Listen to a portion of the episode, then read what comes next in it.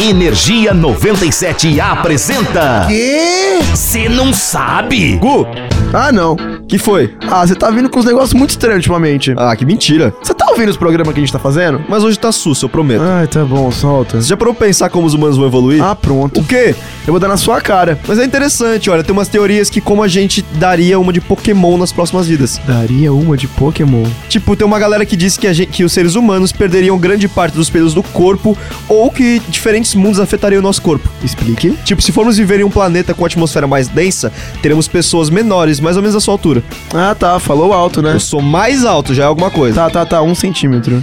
Tá, tem, é, tem uma que diz que os seres humanos virariam seres anfíbios, outras que dizem que desenvolveríamos olhos grandes. A gente ia virar personagem de anime? Aham, no melhor estilo de anime. Ai, que da hora. que mais? Cara, as que eu realmente achei bem brisa são as que dizem que seríamos todos clones uns dos outros. Eita, tipo quando confundem a gente na rua. Não, porque segundo o teórico lá, nós iríamos nos clonar tanto, mais tanto, que isso afetaria o nosso corpo em uma escala evolutiva. Ô, louco, meu!